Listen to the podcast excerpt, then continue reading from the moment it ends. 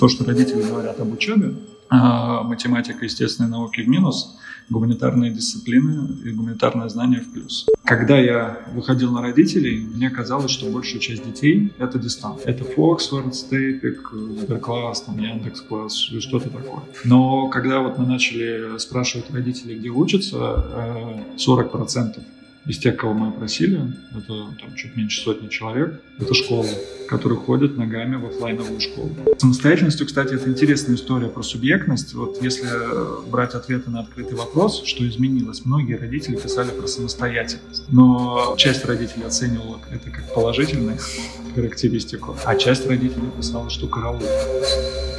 А смысл? А смысл? А, смысл. А, а смысл?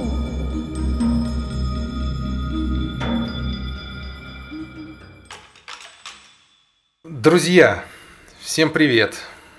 Это снова «А смысл?» и я, Тимур Жабаров. И я, Маша Иванова. И мы обычно в этом подкасте разговариваем про разнообразные гуманистические ценностные феномены, стараемся разобраться в сути вещей, но и, честно говоря, выгружаем свою тревожность для того, чтобы на нее так снаружи посмотреть и разобрать какую-то тему, которая нас волнует, и найти что-то, что поддержит и нас перестанет колбасить так, как колбасит. И обычно мы берем такие темы, которые нас, в общем, глубоко как-то трогают. Сегодня мы в этом смысле взяли тему образования за рубежом.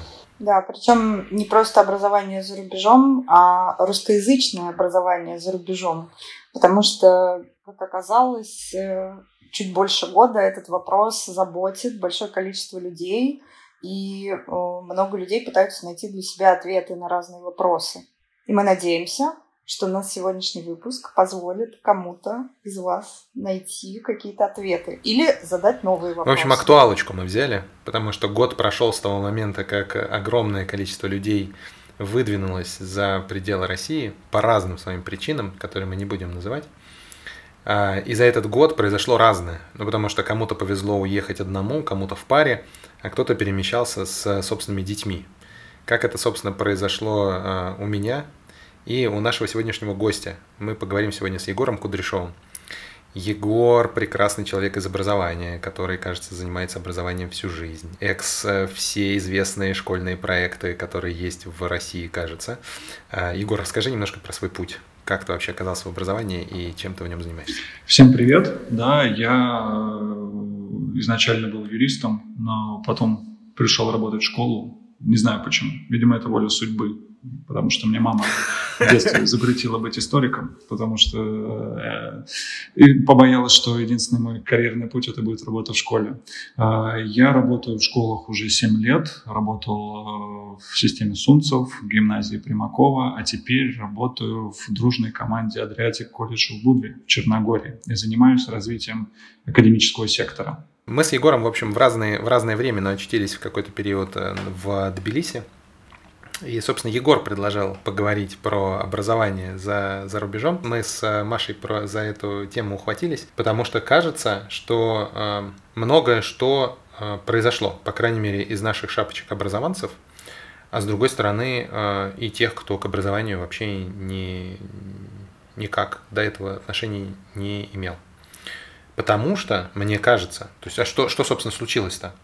А, там, все 10 лет, которые я занимаюсь образованием, я, кажется, пилил одну и ту же телегу, что мир изменился, и мы, в общем, сейчас проживаем вот это вот тектонические сдвиги, невозможно проектировать неопределенность, бла-бла-бла. А еще я вот это вот э, проповедовал идею того, что кажется, современная образовательная система, она такая вся из себя костная, и она не обязательно должна быть такой, а есть туча разных альтернативных вариантов, которые не нужно бояться, и давайте же экспериментировать. И этот последний год, он как будто бы всех, кто хотел, кто не хотел, он, в общем, как будто бы э, выпнул в, из стандартного, хоть сколько-нибудь спрогнозированного пути, ну, я, я, я имею в виду себя из шапочки родителя, у которого шестилетний ребенок, и который себе уже нарисовал какой-то счастливый путь в какую-то школу в Крете, и вместе с огромным количеством людей, которые более компетентны, чем я в образовании, менее чем компетентны, чем я в образовании. И вот дальше что-то начало острить из стороны и что дальше? В смысле, какие выводы из этого мы можем вытащить и побежать вперед? Это что вы про это вообще все думаете, друзья? Хочу следующее сказать, что я как человек, который все это время пребывал в Москве, когда вот Егор пришел и сказал, что ага, вот, наконец-то у нас вообще-то есть возможность сделать что-то классное, что мы так долго обсуждали, там, кто 10, кто 7, кто 15 лет. И вот, пожалуйста, вот что происходит. Э, давайте же это все создавать, но вместо этого происходит что-то другое. Э, и мне показался любопытным этот ракурс, потому что я, я буду сегодня в роли свидетельствования происходящего, потому что я ничего не знаю, и мне очень интересна точка зрения Егора ну, как человека, ну и тебя, Тимур, конечно, тоже, потому что вы находитесь, что называется, в гуще событий, тех самых пространств, в которых сейчас как будто бы есть возможность создавать то, что мы о чем мы так долго говорили и проповедовали. Вот. Поэтому, Егор, тебе слово. Э, с чего у тебя началась эта тема? Почему она тебя так сильно сейчас заботит? Ну, э, началась она, понятно, с отъезда, когда я вдруг, э, человек, который работает в образовании, работает в образовании, который очень тесно связано с государством, да, э, оказался в голом поле и оказался в Армении. Это была первая страна, которую уехал, затем была Грузия. Абсолютно, ну, с большим количеством своих друзей, своих коллег, бывших и нынешних, и большим количеством своих знакомых, у которых есть дети. И э, от ощущения пустоты, которое у всех было в первой неделе после отъезда, дальше начали прорываться какие-то безумные или очень умные идеи. А давайте мы сейчас построим все так, как нам интересно. Сейчас мы все перестроим. Сейчас мы сделаем такое образование, которое нам будет хорошо. И действительно многие а, мои знакомые влились в систему, скажем так. Вот. Это я не думаю, что это система, это отдельные точки на карте да, русскоязычного образования. Кто-то примкнул школам, кто-то создал свою школу, и это вообще было удивительно, да, потому что ну, а, вряд ли кто-то из людей там, моего а, поколения, да, моего возраста думали о том, что вот в 30 лет создать свою школу. Но это очень сложно, очень страшно и э, непосильный труд, а тут выхода другого не оставалось. Как минимум для того, чтобы научить своих детей и как минимум от понимания того, что есть вот этот глобальный запрос. И мне стало интересно, а, а что мы делаем? Да, вот я сейчас работаю в школе в Черногории, мои знакомые, которые открыли школу в Тбилиси, Кикете, а, мои знакомые, которые сейчас собирают образование в Батуми. Как мы делаем? Потому что у нас были убеждения, и как будто бы нам эти убеждения притворить жизнь что-то мешало всегда.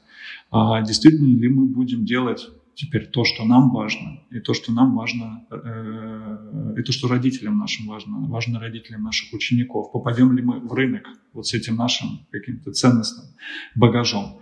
Но, с другой стороны, мне стало это интересно как э, родителю, да, как родителю, который перевез свою семью в Тбилиси, и вот полностью с нуля нужно узнать, что есть на карте, а, что будет на карте и куда своего ребенка пристроить, и вообще как простроить образовательный маршрут э, в другой стране с а, полностью неопределенностью в планах, да, когда ты не знаешь, к чему притронуться. А, и исходя из этого, я как раз-таки написал Тимуру о том, что нужно кажется, эту тему исследовать, нужно ее изучать, возможно, потому что этот опыт очень важен для того, чтобы понимать, как строится образование, потому что мы можем э, наблюдать как и бурный виток развития русскоязычной педагогики, так и, э, наоборот, закисание uh-huh. всех тех блестящих молодых идей и, и людей, а, которые вне привязки к какому-то большому такому обществу а, потихоньку превратятся в какие-то анклавы для очень узких групп лиц. Так, и какие у тебя сложились впечатления о том, что ты увидел, когда ты переехал в Грузию? Ну, а первое впечатление было то, что ничего нет. Да, есть какие-то проекты, которые, в общем, такие корифеи, которые как-то зацепились. Это единичные истории, единичные школы, в которые трудно попасть, и которые, в общем-то, а, сейчас находятся в ситуации такого кайфа, что им не нужно думать даже над тем, как они развивают свое образование. Потому что наплыв детей такой большой, очередь такая большая, такое большое количество семей нуждается в образовании, что, в общем-то, здесь э, школа находится в более выигрышной позиции чем семьи. А, за... Что угодно положи на тарелку, в общем, оно будет съедено. Да, и, и добавки попро- э, попросят. Затем в Тбилиси я находился 4 месяца, с ноября по март. Я на, вот даже в этот короткий период начал э, замечать, как открываются новые проекты, разные специфики и для разных целевых аудиторий, как появляются первые детские там, коворкинги или колернинги, как пытается настроиться система э, скажем, доп. образования из таких отдельных субъектов, которые ведут свои паблики в какие-то более-менее сообщества. Появляются детские сады, начали появляться школы, и все это очень маленькое, все это такое, как э, клуб КСП, но это начало прорастать, да, и это уже есть. И действительно очень многие люди в этот год не испугались начинать свои школы, начинать свои образовательные учреждения. И я думаю, вряд ли бы э, эти люди когда-нибудь открыли это, э, если бы не, случили, не, не случился вот такое, такое перемещение, не случился такой контекст. А что изменилось? Что стало в этом смысле триггером, как ты думаешь? Ну, то есть, кажется, что вот эта вся тусовка, которая сейчас открыла, многие из людей, которых я знаю, и ты знаешь, ну, в смысле, с которыми мы успели поговорить, которые делали, делают свои образовательные проекты, но они как бы были погружены в образование в российском контексте, что-то что -то, что -то такое творили, но такого захода в создать непосредственно свою институцию не было. Что, что сподвигло? Слушай, я думаю, что я могу тебе ответить на этот вопрос как человек, который сделал садик для своего ребенка. Просто э, в 2005 году меня охватило такое отчаяние от того, что я не вижу в своем окружении с тем подходом, с которым мне нужно, чтобы относились к моему ребенку детского сада. А тот детский сад, который у меня был, уехал из-под моего носа, что я пошла и ровно в том же помещении открыла садик, который э, работает до сих пор, но уже в совершенно другой конфигурации. Мне кажется, это что изменилось, это называется отчаяние. Отчаяние сподвигло. Отчаяние сподвигло, потому что, мне кажется, э, ну, сейчас Егор наверняка меня поправит и выскажет свою точку зрения, но мне кажется, что когда ты настолько находишься в таком большом стрессе э, и хочешь хотя бы вот здесь, чтобы у тебя было нормально, вот это внутреннее движение, оно, в общем, если ты раньше рассуждал про какие-то риски, то тут взвешивание вот этих вот рисков э, уже не имеет никакого смысла, и ты просто идешь и делаешь, потому что ты хочешь, чтобы твоему ребенку было хорошо. Егор, а ты как это видишь?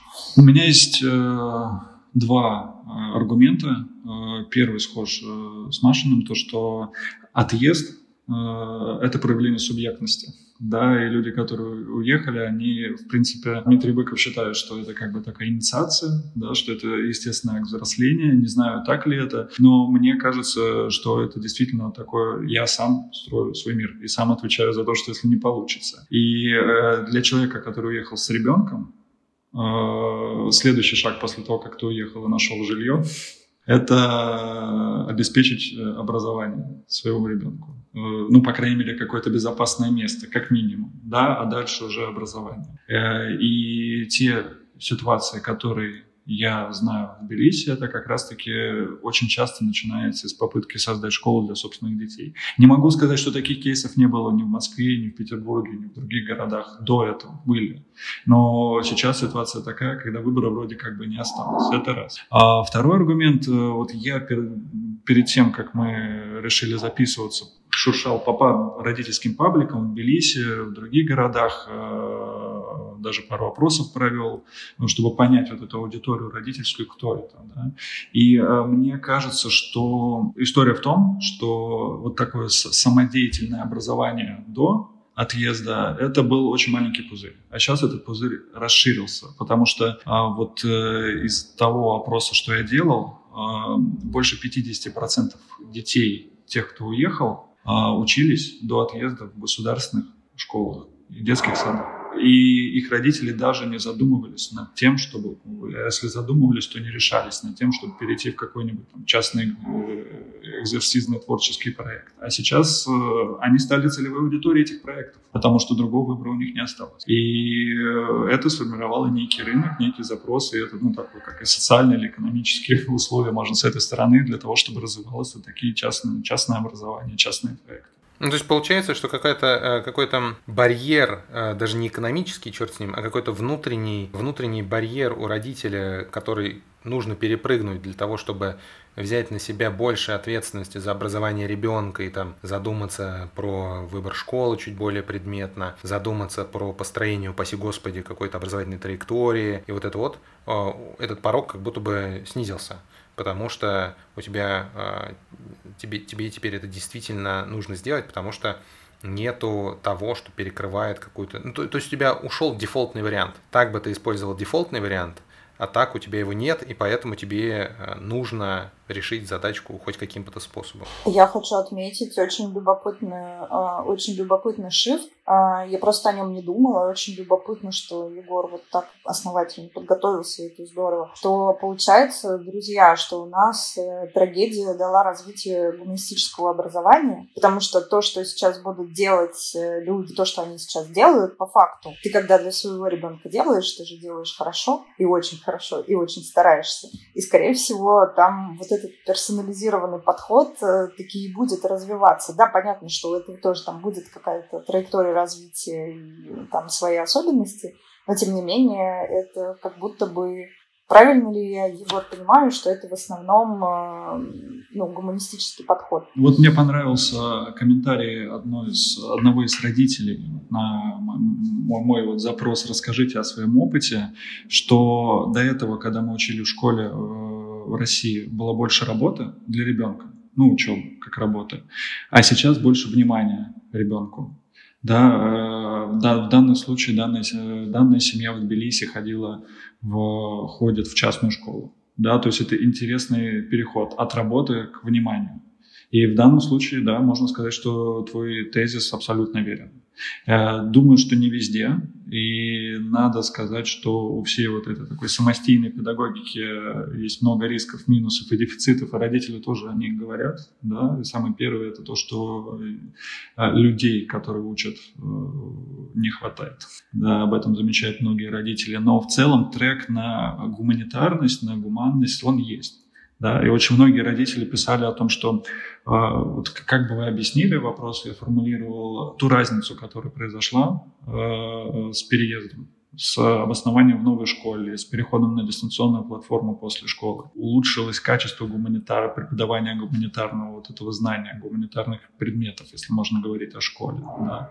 Э, конечно же, родители говорили, что упали все остальные, и, и это общее место. Если, вот, если брать вот то, что дети, то, что родители говорят об учебе, а, математика, естественные науки в минус, гуманитарные дисциплины и гуманитарное знание в плюс, и внимание к ребенку в плюс. Ну, я думаю, что это выправляется. Эта история может выправиться, э, если ставить э, себе такие задачи, потому что я даже вот в Москве знаю школу, которая начинала как гуманистическая, но в какой-то момент э, директор поняла, что она хочет определенный контингент, и она начала просто усиливать академический блок, и теперь они позиционируются с гуманистическим подходом к академическим результатам. Вот. Ну, это, наверное, еще а, такой переходный период, который сейчас происходит, когда нужно всем вообще хоть как-то встать на ноги, а дальше уже будет какое-то изменение. Как мне кажется, мы пока что не говорим про академич... академичность в образовании. Это пока что такая низшая ступень в иерархии про безопасное пространство. И действительно многие школы э, и в Тбилиси, и в Черногории, вот если посмотреть на их лендинг, в первую очередь говорят, мы безопасное пространство. Это островок безопасности. Знания тут нету да, и это абсолютно другой, другая позиция, нежели там школы, которые в России были. Отвечает ли это на запрос? Мне просто кажется, что это очень как будто бы ответ должен быть на запрос родителей, которые вот в панике сорвались со своих мест, и как будто бы тогда даже логично с точки зрения спроса. Ну, то есть вот в твоем опросе, насколько там народ вообще доволен происходящим, что люди говорят? Мне кажется, более чем. Я бы с, большим, э, с большой осторожностью относился к тем цифрам, которые я получил, мне, э, потому что выборка еще недостаточно маленькая. А, ну, о каком количестве мы говорим? Что, ну, скорее всего, там Россию покинуло, ну, условно, со, сотни тысяч семей, возможно, сто тысяч семей с детьми, не знаю, сколько человек. И в данном случае эту выборку, которую я получил, она недостаточно крупная, чтобы говорить о том, что цифры верны. Но даже, э, но если говорить про удовлетворенность, я спрашивал, как вы были удовлетворены образованием в школе, в детском саду до и как вы удовлетворены сейчас. Вот если считать там, по средним значениям, а, удовлетворенность упала. Условно, 7 из 10 до 6 из 10. С достаточно большим разбросом. Но при этом а, достаточно много родителей, кто на открытый вопрос, там, какие вы дефициты ощущаете, какие проблемы, чего вам не хватает, говорили, все ок, мы нашли своего человека, и об этом многие говорят, и это то, что это еще одна новая история. А, мы нашли комьюнити, э, схожими с нами ценностями. Это огонь это огонь, как будто бы вот этот вот тезис, про который ты сейчас говоришь, Егор, это же так круто, э, потому что мне кажется, что отношение к школе э, в этом смысле у людей, которые ехали, и запрос помимо академичности, он же сместился. Я понимаю, что когда я, я думаю про школу для своего ребенка, Понятно, что я в этом смысле э, это некоторое отклонение от выборки. Я и в Москве хотел в первую очередь пространство для ребенка, которое безопасное, которое, которое там типа ненасильственное, и академические результаты для меня были скорее второй планкой, которая настраивается там на какие-то личностные результаты. Но тем не менее, когда мы выбрались э, в Тбилиси, я понимаю, что этот запрос на здоровое, спокойное, честное какое-то отношение к ребенку с одной стороны, а с другой стороны попытка найти людей, которые думают примерно как ты, двигаются в этом направлении, с которыми тебе будет хорошо. Вот совпадение этих двух векторов в перспективе вообще может сыграть очень хорошую, быть хороший, хорошим базисом и для школы, и для детей, которые здесь оказались. Потому что а, что, что создает переезд? Оно же, он же создает огромный, а, огромный стресс, вне зависимости от того, там, был у ребенка садик или школа до этого, или это первый класс, наверное, даже, наверное, если это был там какой-то пятый, шестой, и человека, вы, человека выдирают из его текущего привычного контекста, это переживается еще более сложно. Но в любом случае объем изменений таков, что заземлить безопасность, создать ощущение спокойствия, создать ощущение какой-то внутренней опоры э, необходимо, но это же необходимо сделать было бы и в самой обычной московской школе, и в любой другой. Но э, вот возникновение очень, очень яркий, э, э, как будто бы всем стало очевидно, что без этой безопасности дальше мы не сдвинемся, и этот, этот запрос вошел в школу, школа начала это отдавать, а дальше можно смотреть, как это будет развиваться. И здесь, мне кажется, любопытно, что будет происходить в течение следующего года, когда вот эта вот безопасность станет нормой, будет ли какая-то, какой-то прорыв, подвижка, не знаю. Что из этого будет вырастать? У меня есть на этот счет э, соображение какое. Э, с одной стороны, это хорошо, да, и действительно я сам ощущаю как родитель, ну и как э, педагог, как э, работник школы, работник общего образования. Прости, господи, да. А, то, что у, меня сейчас э, нет сил э, работать с людьми, которые ценностная картина которых отлична от моей да, и пока, и это действительно, мне кажется, вот такое кучкование, оно происходит от того, что всем больно, и у всех нет сил вести диалог. И, возможно, я думаю, что в ближайшее, там, вот, в короткий период э, действительно будут вот, э, создаваться такие анклавы э, образовательные, анклавы, построенные на э, центральной точке, которая будет образование, да, а это на самом деле, возможно, э, такой интересная, интересная история, потому что мы всегда говорили о том, что образование должно быть в центре, в центре сообщества, но как-то это не получалось. Школа в большом в российском городе никогда не была в центре жизни.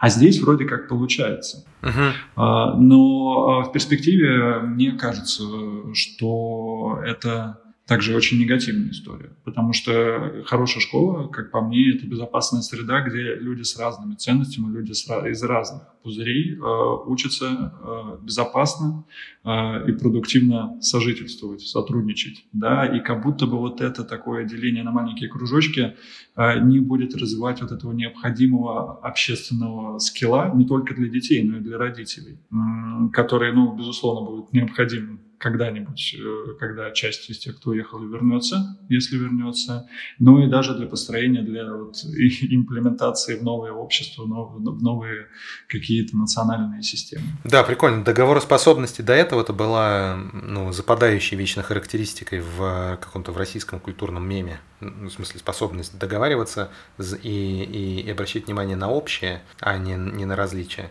Э, любопытно, я об этом не думал в таком ключе. Это, это да, это потенциально может быть такой backfire. Потому что когда я э, работал в школе, мне всегда горела мысль о том, что вот какая-нибудь э, учительница с большим бэкграундом, э, с ценностями, которые очень далеки от моих, что вот она приходит в ту же школу, в которую прихожу я, мы вместе работаем, мы вместе сработаем детьми, и это тяжело порой, когда таких людей там 50, 100, 200, но покуда им получается бесконфликтно существовать, ну, безоткрыто конфликтно существовать, это больше в плюс, чем в минус. И это очень хорошая э, картинка о том, что показать, что люди разные, но э, образование от этого только выигрывает. А сейчас такого нет. Я хотела сказать, что, в принципе, эту, эту задачу еще, по-моему, ни в одном, э, ни в одном сегменте не решили. А, потому что я тут слушала Александра Александровича Узана, мной страшно уважаемого доцента, ой, декана а, экономического факультета МГУ, и он в целом то же самое говорит, что а, проблема и России, которая сейчас э, дружно встала и уехала, э, она как раз заключается в низкой договороспособности. Вот. А ценности к России, они, ну, в общем, да, э, дали сбой. И вот есть сейчас вот этот вот разлом. То есть как будто бы Возможно, есть какие-то... Вот я, кстати, этого не знаю. Есть ли какие-то практики, которые... Ну, и референсы, а, кто смог э, вот эти вот разные ценности как-то совместить. И вообще, о каких интересных ценностях мы говорим, если мы говорим о хорошей школе. В данном случае разлом каких ценностей мы имеем в виду?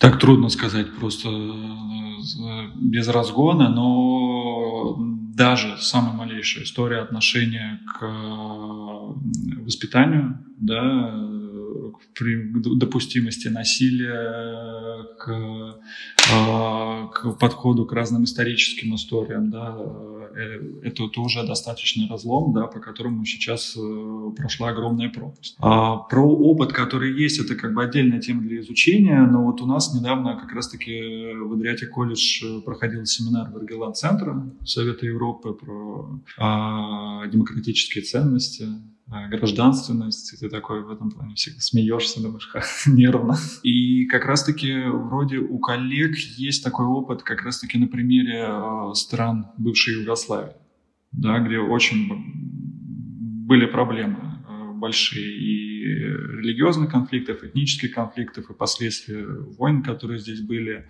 и как строить школу, на, когда у тебя дети и учителя вот из разных групп которые только что между собой воевали. А эту историю пока что мало кто изучает, и э, нужно о ней думать, потому что с ней придется работать. И я всегда об этом думаю, что сейчас вроде легко работать со своими, скажем так, единомышленниками в школе вне. Но если когда-нибудь, э, а скорее всего, э, когда-нибудь большинству педагогов придется работать на российском материале, этот навык, этот навык и инструменты вот этого э, решения конфликтных ситуаций э, в разности ценностей, да, а, который никуда не уйдет ни через 5 лет, ни через 10 лет. Это, ну, это самое главное, это важнее преподавания там, русского языка или математики. А нет ли такого, что просто разная аудитория пойдет в разные школы? Потому что мне кажется, что, а, ну, я не знаю, возможно, я просто живу в пузыре, да, и последние, в общем, не знаю, сколько получается, 16 лет, когда я вот создавала разные образовательные штуки. То есть мне это казалось, что это просто разный подход, и мне казалось, что подход э, к субъектности, чем, чем он ближе а, к тому, что развивается субъектность ребенка, тем как бы эталоннее школа, и это в целом хорошо. Эм, вопрос, ну и мне казалось, что если ценность э, развития субъектности не разделяет педагогический состав, значит, он просто туда не подходит, да, а он подходит э, куда-то в другое место, где э, приоритеты, ну, какие-то иные. А, нет ли такого, что они просто разойдутся по разным э, школам? Такая возможность есть. Я э, как раз-таки, мой опыт работы в образовании, работы в школах э, всегда говорил об обратном. То есть, возможно, это связано с тем, что я работал в таких школах ну, крупных, где всегда было больше там, 300 детей точно, 350.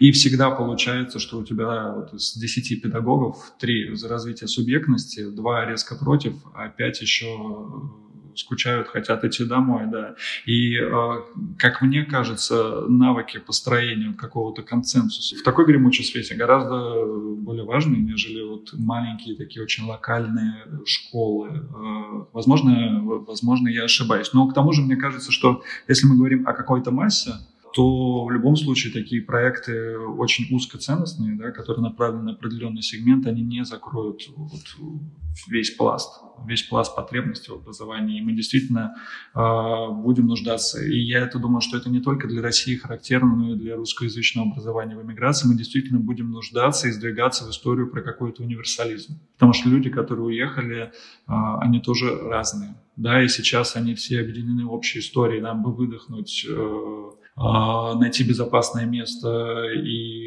как-то вот, в общем, наладить свою жизнь, а потом через пару лет э, те, кто останутся, тоже будут проявляться некие различия, и э, не будет такого большого количества спектр школ, да, и образовательные организации будут стремиться к универсализму, когда у них станет как раз-таки меньше конкурс, когда как-то все это успокоится, а, и нужно будет э, работать уже на, на потребителя, если можно так говорить, хотя мы договорились не употреблять экономические аспекты деятельности в образовательном.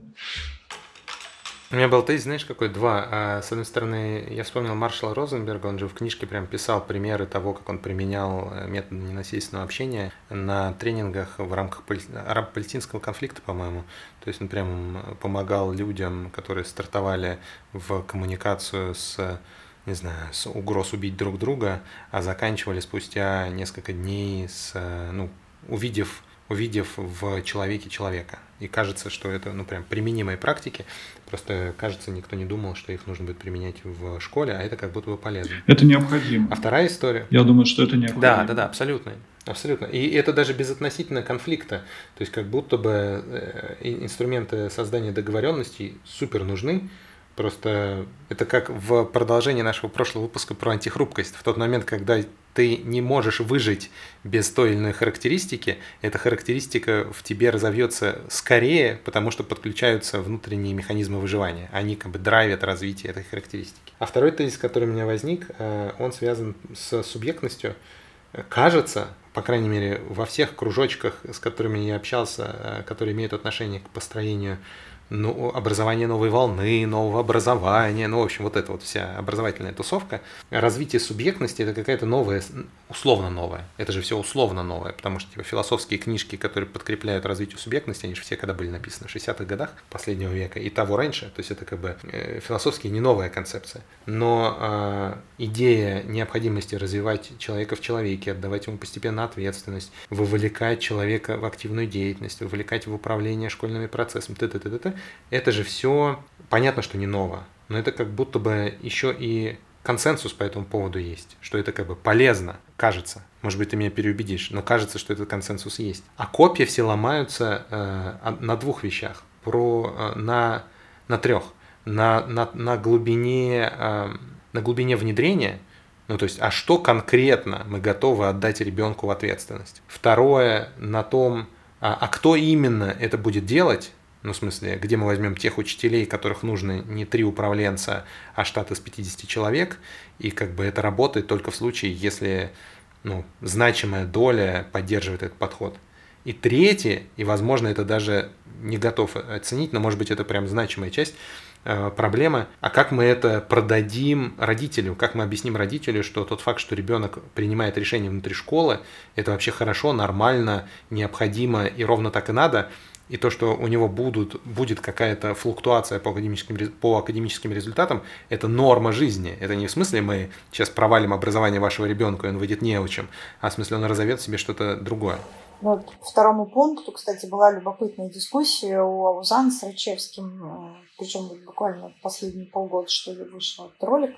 Аузан по своему опыту, я фанат Аузана, простите, а говорит, что если у тебя есть 3-4 звезды в коллективе, и они авторитеты в коллективе, то это решает э, задачу подтягивания остальных педагогов под этих звезд в коллективе. То есть если, ну, как бы такая среда создается за счет того, что у тебя есть э, несущие эту Держатели ценность. среды, да, те, да, кто да. определяет их должно правду, быть правду. Э, не меньше, чем, а остальные просто тянутся за ними, если организована такая среда, sharing experience и все остальное. Да, ну здесь я согласен есть концепция о том, чтобы некое общество, сообщество начало меняться, нужно, чтобы как минимум 10% ее участников были такими или носителями, агентами изменений. Здесь я полностью согласен. А что касается мысли Тимура, действительно копья ломают в основном над этой темой. И если мы условно, не знаю, наверное, запишем все родительские собрания, которые сейчас происходят во всех школах э, за рубежом, да, действительно это проблема. Нехватка ресурсов, потому что мы впервые сталкиваемся с историей, когда школы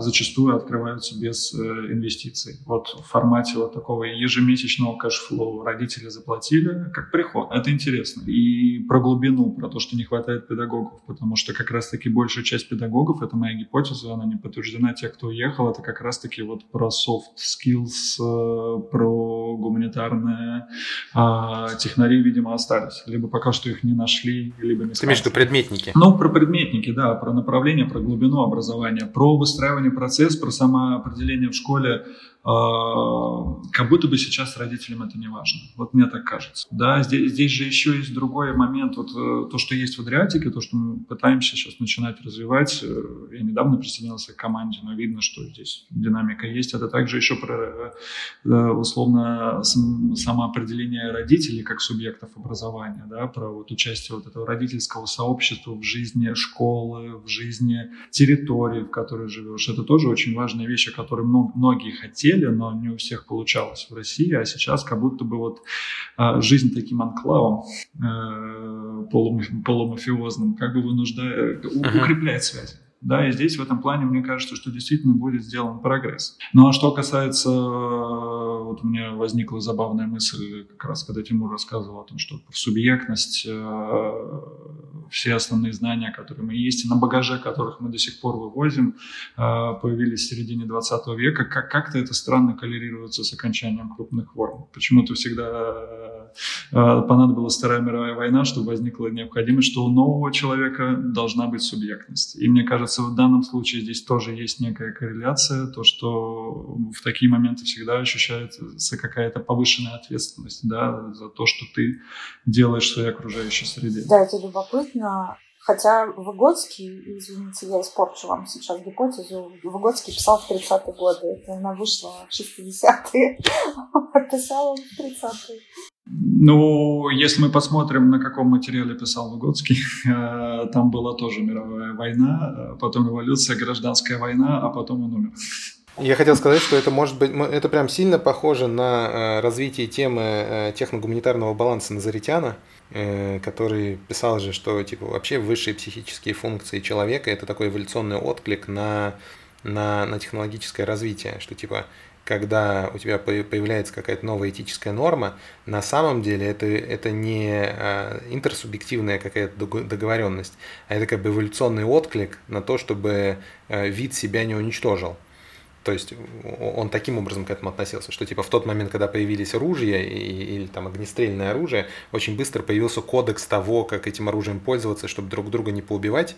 А если огнестрельное оружие внезапно магическим образом, под, ну как магическим в смысле, вместе с кораблями, приплывало в, и попадало в руки аборигенов, которые до этого пользовались луками и стрелами, то это племя э, в течение одного или двух поколений убивало себя, в смысле оно вымирало, потому что оно не справлялось с технологическим вызовом. И мне кажется, что э, в этом смысле вот эти вот скачки, э, скачки этические, они связаны, в этом смысле я вижу в этом отражение, не так сказать подтверждение, но как бы отражение э, теории. Не знаю, мне кажется, что все-таки этические нормы это такой продукт эстетического. То есть мы хотим создать что-то прекрасное, отсюда вырабатываем э, те, те правила, по которым мы живем, чтобы говорить, что мы живем хорошо. Но мне интересна эта история технологичная вот э, с точки зрения самоопределения своей субъектности, своего участия в жизни сообщества. Я вижу здесь потенциал как раз-таки вот в такой анклавности. Да, действительно, вот та жизнь, которой условно, я оказался в Тбилиси, а, а потом вот сейчас в Черногории, это жизнь маленькой деревни. Да? Для меня, для человека мегаполиса, это жизнь очень непривычная, когда э, ты, условно, каждый вечер выходишь на улицу гулять с собакой или в магазин и видишь там с десяток своих учеников, всех родителей, всех коллег. И это также, э, как мне кажется, может запустить вот эту историю про а, сильные, сильные связи, когда а, ты понимаешь, что каждое твое действие, каждое твое неосторожное действие как бы условно бьет по твоему соседу, а не по какому-то абстрактному человеку из Центрального административного округа Москвы. И поэтому ты стараешься делать э, все как э, педагог, как учитель, э, осторожнее, да, потому что тебе с этими людьми вот условно стоять в очереди в магазине. Да, это, это интересный опыт, как, как, как он получится. Мы знаем, что это опыт не первый, да, и больше всего, мне кажется, это известно по книгам, которые написаны о Нью-Йорке, о том, как складывались этнические районы в Нью-Йорке, да, как там возникало образование, как там возникала религия, как складывались общественные отношения внутри этих групп. Сейчас мы наблюдаем нечто похожее, и, как мне кажется, вот этот опыт сожительства почти что на, на уровнях коммуны, да, в данном случае может тоже привить какой-то полезный навык и взрослым, и э, тем более детям. В условиях того, что в целом среднестатистический россиянин э, ужасно атомарен. Да? Кроме меня ничего не существует, тем более, когда ты живешь в городе-миллионнике. Мне кажется, это характеристика прям городского населения, потому что э, эта тема разницы э, того, как устроена жизнь в маленьком сообществе и в большом городе, это то, что мы много раз обсуждали с отцом, и его э, одна из, один из его тезисов как раз в том, что ощущение э, плеча э, односельчанина или того, кто, э, в общем, кого ты видишь, с кем ты живешь поблизости, не обязательно в одном доме, но, по крайней мере, в одном, в одном пространстве, э, это другого типа связи, потому что, когда ты живешь в большом городе, э, внутри даже одного дома, в котором, не знаю, 14 этажей, ты не знаешь не только тех, кто живет в целом в доме, ты даже не знаком зачастую с теми, кто живет на твоей лестничной площадке, и это воспринимается как норма, не говоря уже о районе или городе целиком. Я бы добавил еще концепцию о, том, о пост, э, постсоветском обывателе, который ужасно тамарен на всех этих желаниях отгородиться, потому что советская жизнь была ужасно коллективной. А я хотела сказать, что у меня взрывается мозг, знаете, в каком моменте? Я вообще почему-то, я даже не знала этого, пребывала в убеждении, что субъектность э, ребенка развивается в условиях э, вот этого вот индивидуалистического слоя. То есть, когда у нас есть вот эти вот ценности, которые, а, согласно Инглхарту, присущи развитым странам, и которые в России, в частности, э, находятся как раз в мегаполисах. То есть, это та самая и Россия, да, индивидуалистическая. Э, и мне казалось, что этот способ, он, в общем, больше этот образ жизни, он более способствует субъектности. А то, что ты сейчас, Егор, говоришь, вы, получается, из и России, из мегаполиса переехали в К Черногорию, да, в которой вот э, у вас более тесные связи, и в этом смысле это как раз вот то самое, а, то самое патриархальное коллективистское устройство, когда мнение соседа очень сильно на тебя влияет. Но как будто бы вы не то чтобы откатились назад, а вышли как будто на другой уровень спирали, потому что вы уже вот с этими ценностями там собственного, а, собственной самореализации, там ответственности, свободы самовыражения и так далее попали в некую группу, а, в рамках которой вы теперь ну как-то будете синхронизироваться в том числе и этими ценностями тоже. И получается, что вы уже создаете вот эту вот среду развития субъектности а, в каком-то смысле в условиях а, вот этой коллективистских, но уже привнося туда ценности индивидуалистического, индивидуалистического слоя. Это прям очень любопытно.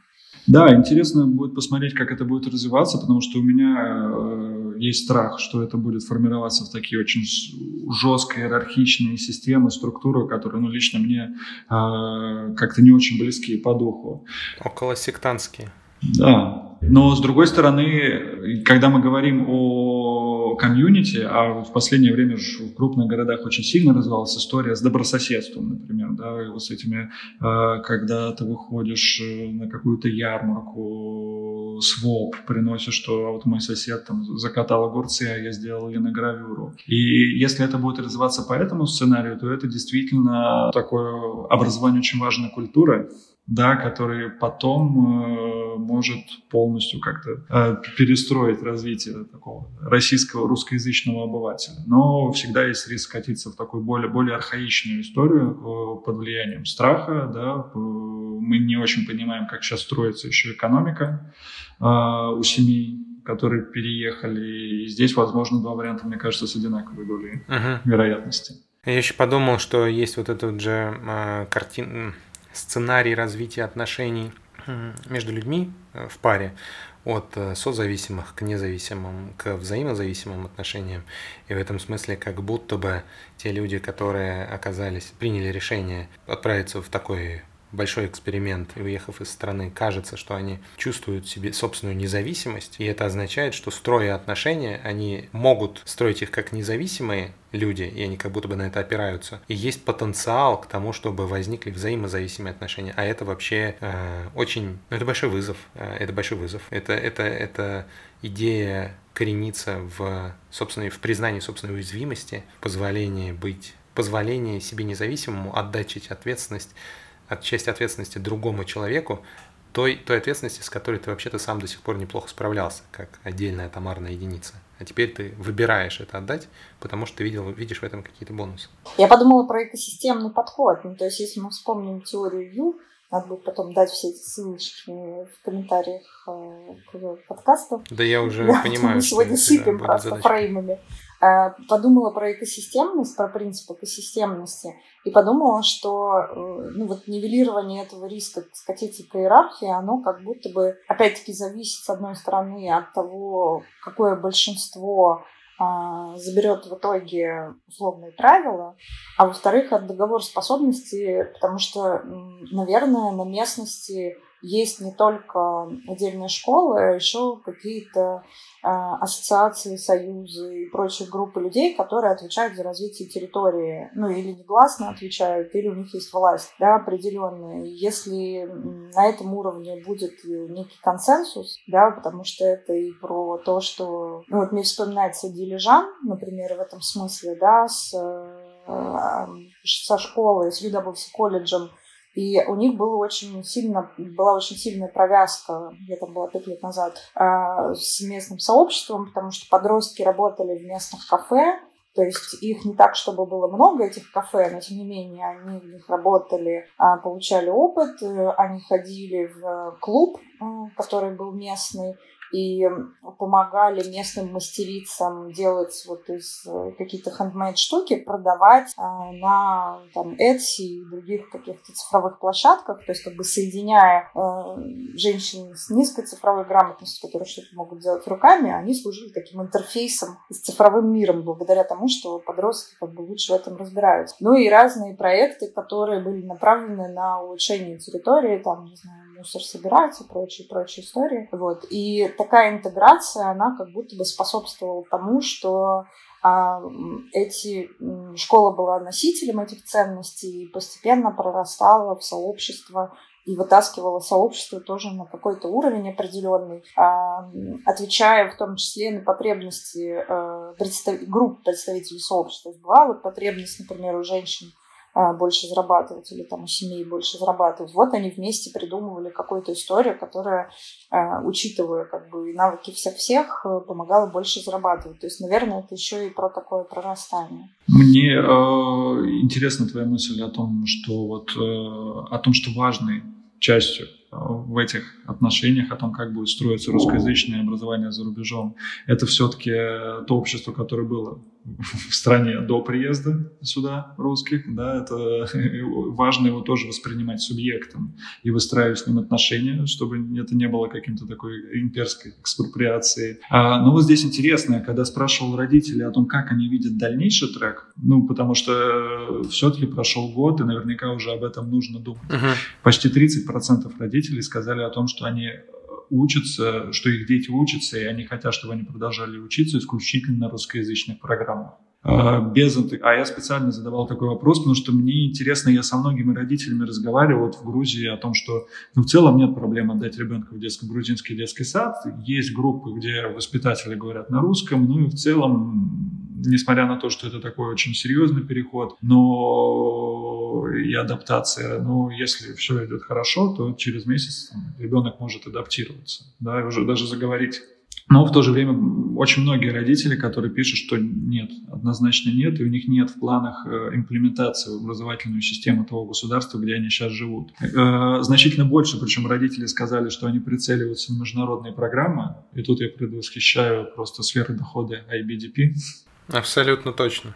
Да, очень много родителей говорили о том, что они, скорее всего, поменяют страну и не раз. И это как раз-таки еще одна вилка. А, мы говорили вот то, что как будут формироваться вот эти общества русскоязычные за рубежом. Это либо архаика, либо какое-то добрососедство и сотворчество, сожительство. А здесь есть еще один риск возникновения такого племя кочевников. Очень похоже. Это, то, что ты говоришь, мне так откликается. Я поговорил с парой десятков семей в, про, про, про, про, про образование. Ни одна из них не отдала а, одна. Одна семья отдала ребенка в Дубае в местную школу, но это все равно а, международная гимназия. Все остальные, с кем я общался, они а, находятся в, в режиме либо дистанта, либо в режиме какого-то теста, либо в русской местной школе. Мне кажется, что международные программы и вообще стремление к интеграции... И знаешь, что любопытно получается? То есть, с одной стороны, мы наблюдаем как будто бы тренд смерти глобализации – есть прям отдельная, отдельная большая тема, в рамках которой э, есть гипотеза, что отдельные страны или отдельные города начинают быть такими самостийными, а глобализация как тренд идет на, ну, как бы идет на спад. С другой стороны, те семьи, которые сейчас уехали, они не стремятся интегрироваться в конкретную страну, они стремятся интегрироваться как будто бы в мир. По, идет поиск интерфейса интеграции в мир, а это означает э, английский язык, это означает э, глобальная программа и локальная культура, вне зависимости от страны, она вообще остается где-то за гранью, за гранью фокуса внимания. С одной стороны, хочется как будто бы сохранить э, связь с Э, российскими корнями, и здесь возникает запрос на русскую литературу, русский язык, не знаю, привязку к российскому в ГОСу, упаси Господи.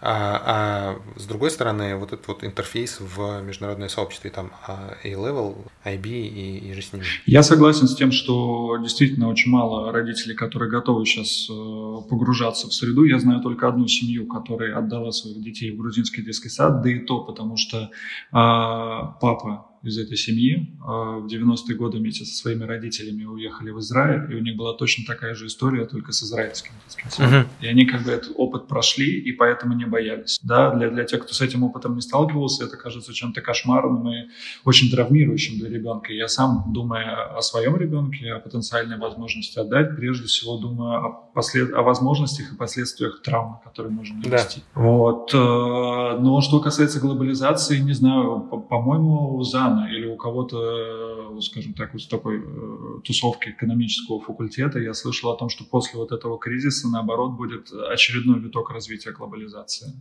И мне кажется, что то, что мы наблюдаем, и что родители в целом неважно, в какую страну они приехали, но ориентируются на какие-то международные образовательные стандарты. И вот мы сейчас, а, я знаю, что и в Черногории некоторые школы а, планируют закупать э, лицензию на программы международные начальной школы да, и что они очень большим спросом пользуются. Это как раз-таки подтверждает тот тренд. Да, мы, мы, мы пока не готовы уходить от э, глобального мира, потому что коснись что, надо надо иметь возможность куда-то уехать и не быть там чужим. И мне еще кажется, я не знаю, у меня нет совершенно подтверждения, это гипотеза абсолютная, но мне кажется, что вот этот вот сегмент кочевников, а, который сейчас еще, мне кажется, вырос и будет еще расти какое-то время, то есть людей не согласных с тем, что происходит такая дезинтеграция, этот сегмент будет очень хотеть э, похожих, э, ну, каких-то стандартов, да, что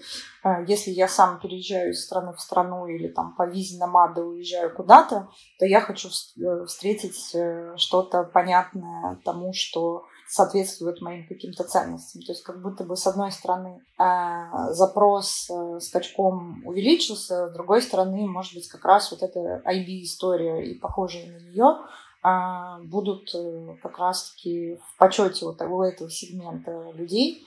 Но, конечно, я вот думаю, что на это, наверное, нужно э, много сил. Ну, то есть в какой-то момент, когда люди адаптируются к текущей реальности, э, просто чтобы поднять голову, посмотреть в какое-то будущее. Мне тут интересно, э, ну, вот работая с академической э, программой, да, Адриати колледжа, мне интересно, я слежу, кто первый э, выиграет в этой гонке и сделает русскоязычную программу, которая будет сочетаться в какой-то степени с международными стандартами, но которая позволит не отрываться от, условно от ВОСа. А многие об этом думают, многие пытаются сделать. Это как бы не самая тривиальная задача, но мне кажется, вот тот, кто выиграет эту гонку, а, тот и займет вот эту нишу русскоязычного школьного образования.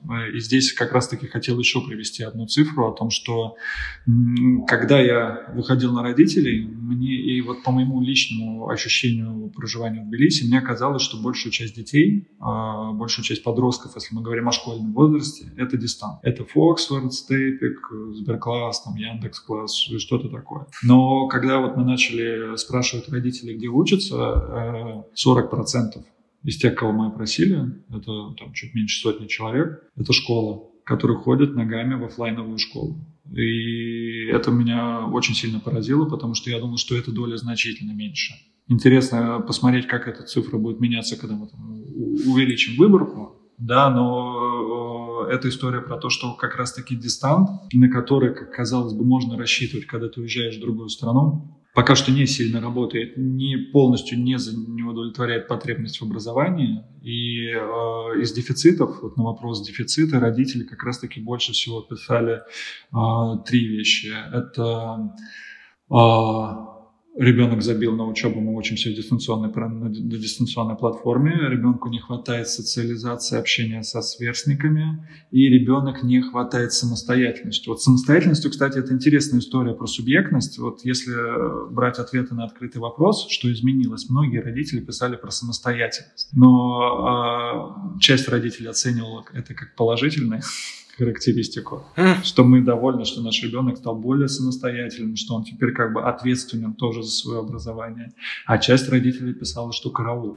Потеря контроля. Ну, то есть все, мы как бы в патовой ситуации, и наш ребенок не вывозит, мы не знаем, чем ему помочь.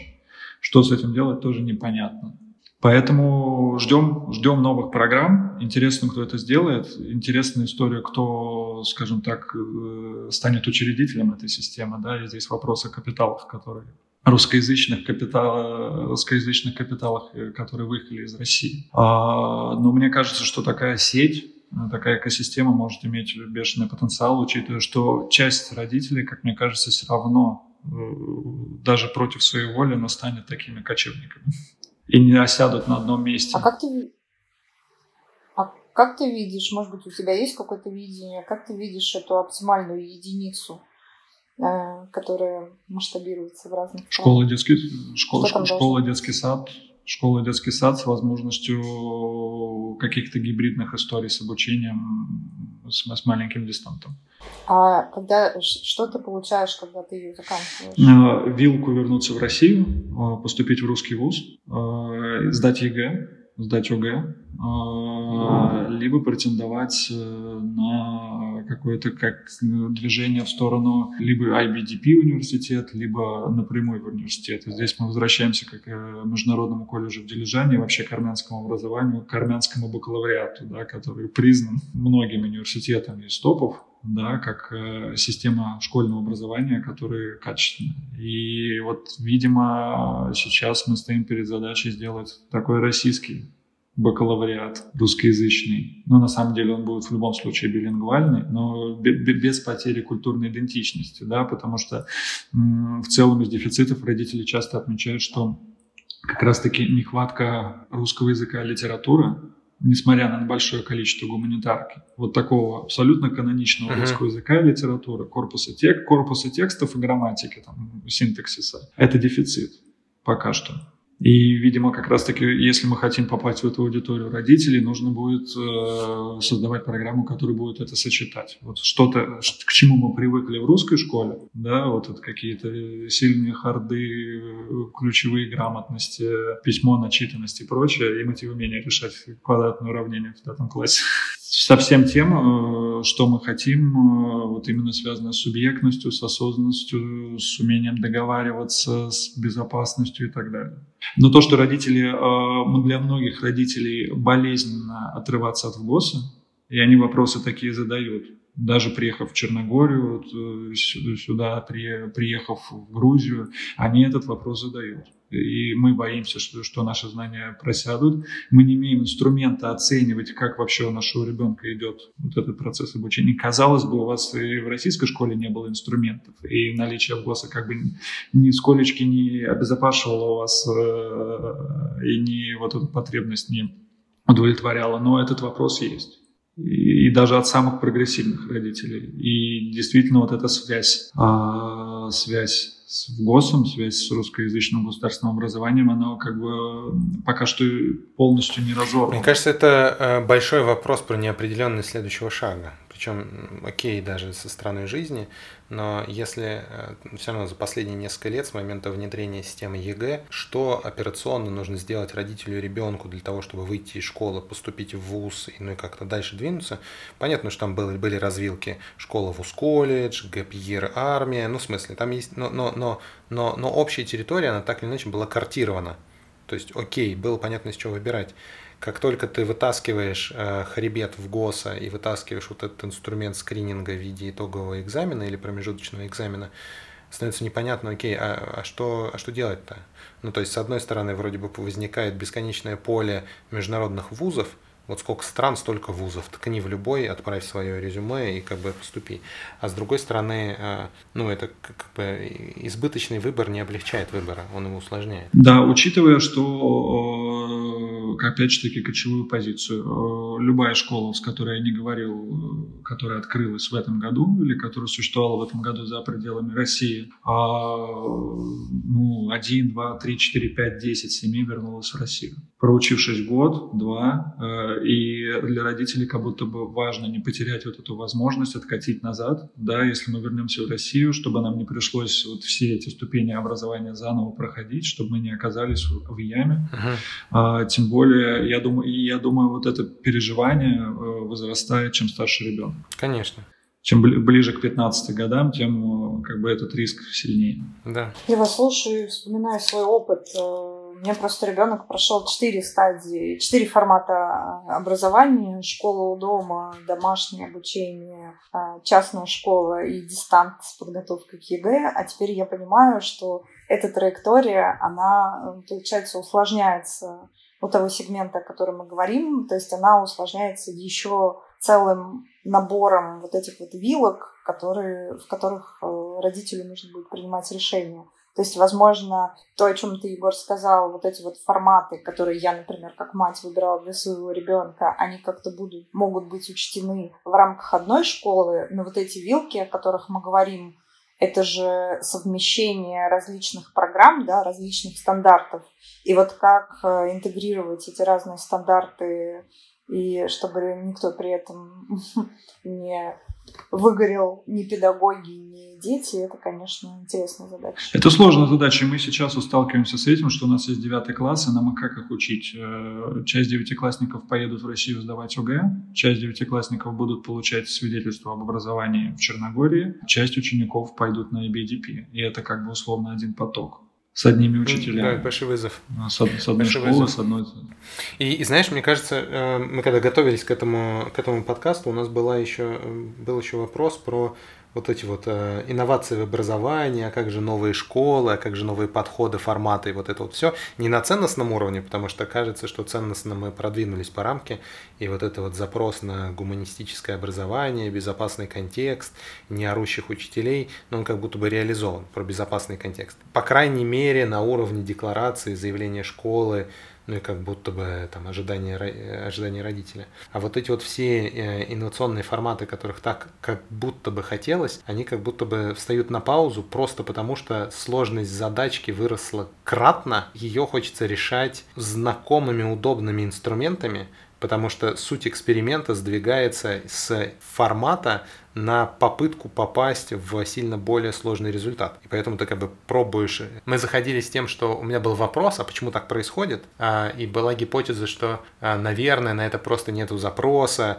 и там продать условное проектное обучение и там в какой-нибудь деятельностной рамке а, до хрена сложно. А сейчас я думаю, что это связано с тем, что ресурсы на эксперимент в этом аспекте просто ни у кого не остается. Просто выехать бы с текущими условиями задачи. Я вот э, посмотрев и побывав в школах, которые сейчас открылись, понимаю, что сейчас критерии хорошая школа, если она существует. И это как бы минимальная базисная задача, что школа есть, э, мы справляемся, у нас условно есть педагоги, есть дети, мы работаем, и это как бы тот минимум, который сейчас школы выполняют. Э, и в этом плане это сильный откат назад, да, я это вижу даже по тем школам, которым я работал, даже государственным школам, с которыми я работал в России. Да, э, это не хорошо и не плохо. Я думаю, что для этого нужно время. Да, нужно как бы вот на этом самокате разогнаться, который мы сколотили вот во дворе с помощью молотка, да, иногда без молотка, с помощью камня и двух гвоздей. Он едет хорошо, да, это лучше, чем идти пешком. А, и нужно очень много времени на то, чтобы снова войти вот в этот... Э, Поток экспериментов. На этот уровень, да, в этот тренд экспериментов. Ну и для экспериментов нужны ресурсы, опять же таки. Факт. А, для, для людей, для педагогов, которые вот сейчас только-только там условно нашли жилье, еще не получили вид на жительство. Для детей и для родителей, которых также в системе, это очень важно. То, что ты сейчас говоришь, очень похоже на... Э, я недавно столкнулся с э, тезисом одного писателя. Он говорит, единственный критерий успешного первого типа первого наброска, первого драфта это сам факт его наличия. Типа, если он есть, значит, ты победил. И в этом смысле это очень переносится как будто бы на текущую, на, на, вот то, что ты говоришь про текущую школу, типа критерий успеха, да, действительно, она просто есть. Да, я тоже не считаю, что это как бы упад в архаику, и что мы все вдруг резко стали такими советскими педагогами, как нас учили. Это MVP. Э, мне, мне, нравится рассматривать это с этой стороны. Это минимально же способный продукт. Я его сделал. Кто бы мог подумать, что не я, а вот абстрактный я, я вообще это сделал. Сам бы никогда не подумал. Да, ну вот это есть, это работает, а, а дальше, дальше мы посмотрим через год, где мы с вами увидимся через год, как говорится. Давай увидимся через год. Кажется, кажется, так хочется сказать. А мне возникла такая идея, которую хочется проверить через год, что, возможно, как раз методы, которыми э, вот эти вот сложные вызовы будут решаться, они как раз э, и заключаются в большой свободе, которая будет отдана учителям, да, и э, знаете, я тут проводила для своей книжки по выгоранию родителей, проводила интервью и заметила очень любопытную, э, любопытный факт. У одиноких матерей дети более самостоятельны, просто потому что одинокие матери хуже вывозят, и они говорят, слушай, иди сам в школу уже, в конце концов, я могу тебе позвонить по видеосвязи, посопровождать. И вот в случае, когда у тебя мало ресурса, субъектность твоего ребенка растет скачком. Вот. И что-то вот у меня возникла некая аналогия, что в случае, когда тебе очень-очень сложно, ты как раз э, и начинаешь изобретать вот эти все прекрасные методы, а на фоне свободы, которая опять-таки отдана просто потому, что очень сложно и невозможно все контролировать, вот, возможно, там и будет как раз та самая точка роста вот этих вот методов всех прекрасных, которые помогут все решить. В подтверждение этой штуки э, мы общались с подругой, которая многодетная мама, и ровно такая же история. Там полная семья, но пятеро или семеро, я, простите, запутался детей. И, и э, она говорит, у них просто был диалог с, с детьми, э, полилог, такой типа, Э, слушайте, друзья, просто знайте, если одновременно несколько из вас начнет тонуть в этом море, я просто всех не вытащу. Ну просто знайте это. Поэтому, пожалуйста, будьте внимательны. Я кого-то точно успею спасти, но кого-то нет. Поэтому понаблюдайте друг за другом. Я в этом плане э, про спасение из моря, э, вот если мы договоримся встретиться через год, построю главную гипотезу, что этот год будет э, попыткой э, русскоязычных э, институций образовательных найти друг друга. Да. И победит тот, кто первый предложит площадку, конференцию, какое-то сообщество, для, чтобы показать вот эту принадлежность сообществу, утолить следующую потребность да, в иерархии безопасность вроде уже есть, нужно уже дальше собираться вместе и думать, что делать. Если это будет, мне кажется, это хороший, э, хороший знак. Да, хороший знак для развития всех вот этих педагогических пока что экспериментов.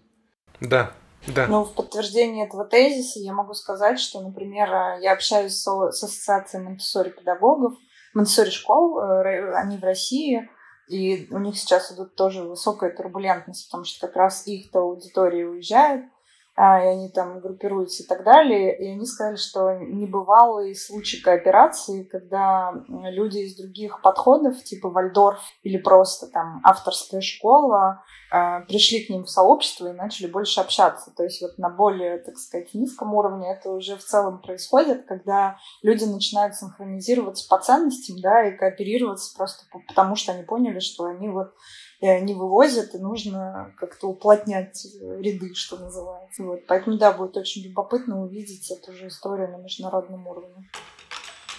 Слушайте, э, звучит, звучит как коммитмент встретиться через год. Давайте, давайте это запомним, поставим в календарике и посмотрим, куда мы все добежим и в каком мире мы будем жить в 5 апреля 2024 года. Кажется, это будет очень любопытно. А я хочу обратиться к дорогим слушателям, если вам кажется, что мы не ушли какой-то супер важный аспект про образование, русскоязычное образование за рубежом, и вам хочется об этом поговорить, напишите нам, пожалуйста, в комментариях, там, где вы нас слушаете. Мы будем очень ждать. И я думаю, в целом интересно узнать о родительском опыте построения вот этого образовательного маршрута из ничего. Точно, да. Спасибо, Егор, спасибо тебе за эту тему. Да, Егор, спасибо огромное. Это был просто Спасибо, огонь. что пригласили. Подписывайтесь, пожалуйста, на своих платформах. И, в общем, мы будем продолжать рассказывать про смыслы интересные темы. Пока-пока.